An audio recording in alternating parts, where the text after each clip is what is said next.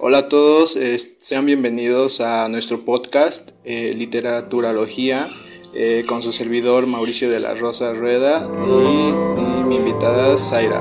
Zaira, preséntate por favor. Yo soy Zaira Hernández Morales y también vengo a hablar sobre este tema. Bueno, eh, en este podcast básicamente vamos a hablar de la literatura renacentista, de la película Hamlet y cómo es que estas dos se relacionan. Bueno, comenzaré explicando un poco qué es el Renacimiento para entrar en contexto. El Renacimiento es el nombre dado en el siglo XIX a un amplio movimiento cultural que se produjo en Europa Occidental durante los siglos XV y XVI. Fue un periodo de transición entre la Edad Media y los inicios de la Edad Moderna.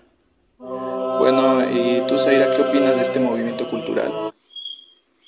Pues en mi opinión creo que este movimiento, el cual es el Renacimiento, fue algo muy grande ya que el paso de la Edad Media a la Edad Moderna y este debilitó el poder de la Iglesia Católica y, se enfocó más en el uso de la razón.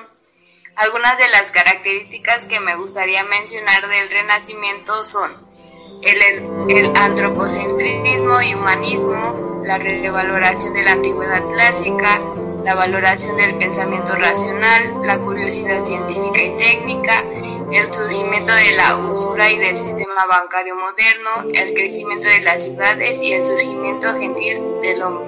Claro, eh, tampoco olvidemos la autonomía del arte, este, también el estudio de la naturaleza en las artes y el crecimiento artístico y literario que se dio.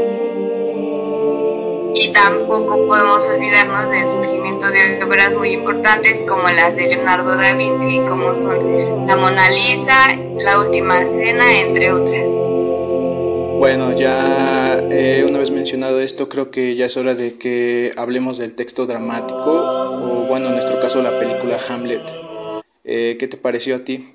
Bueno, en lo general es una obra maestra explicando un poquito la trama, historia de la película, que bueno, en general el argumento comienza girando en torno a la venganza llevada a cabo por el príncipe Hamlet para defender la muerte de su padre, quien se apareció a él después de la muerte, para explicarle la verdad de los hechos, confesándole que en realidad no murió como pensaba, sino que fue asesinado a manos de su propio hermano Claudio. Exacto, eh, básicamente resumiste la trama de la película. Eh, si te das cuenta, el autor de esta obra, que es William Shakespeare, al igual que en otras de sus obras que hemos visto, el protagonista no pudo librarse de un final malo. Creo que esta película explora muchos temas como la vida, la muerte, la razón y la locura. Opino lo mismo, pero bueno, ahora, ¿cómo se relaciona para ti el Renacimiento con la película? Em, pues ya sabemos que el Renacimiento fue un movimiento importante de transformaciones como cambios en la religiosidad, la arquitectura y en este caso especial la literatura, ya que surgieron grandes artistas como es el caso de William Shakespeare. Eh, fue un gran influente, influyente de la literatura y aquí es donde creo que llega la relación entre Hamlet y el Renacimiento, pues Hamlet fue una obra realizada por William en el Renacimiento. ¿Y para ti cuál es la relación? También creo que se trata de una obra renacentista. Es la presencia de la, venganza, de la venganza como tema principal de la obra. Este tema de la Edad Media era totalmente rechazado por la literatura medieval, ya que era una acción muy mal vista por la Iglesia. En Hamlet hay una observación y análisis de la realidad aconteciente, la conciencia, la coherencia ya no se dejan impresionar por el poder de la iglesia, sino que comienzan a analizar lo que sucede.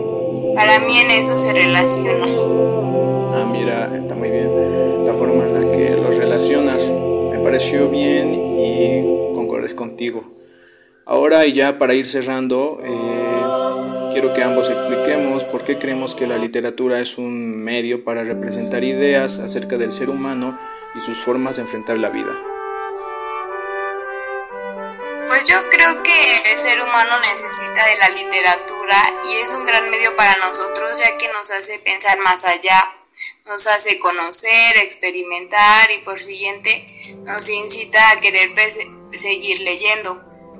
Y leer significa aprender, entonces esto nos da ideas de cómo enfrentar la vida, ya que nuestra mente siempre se mantiene pensando y resolviendo problemas o cuestionamientos que nos ayudan a elegir un buen camino. Y esto es gracias a la literatura. Mm, bueno, y para mí es lo mismo que tú dijiste, pienso igual, nos hace pensar en ideas y ver formas de enfrentar la vida. Gracias a eso mismo que dices, que para mí la literatura de leer te da la vida tiene tantos beneficios ya que nos fomenta algo muy importante como lo es el pensamiento lógico, ejercitamos la memoria, vuela la imaginación, somos más creativos. En general creo que la literatura ayuda a una mejor gestión de las emociones de nuestra vida diaria. Y así podemos enfrentar la vida de mejor manera. Bueno, eh, me gustaría que despidieras el podcast. Zaira, por favor.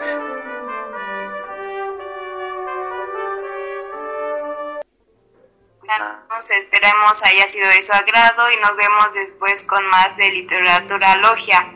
Muchas gracias.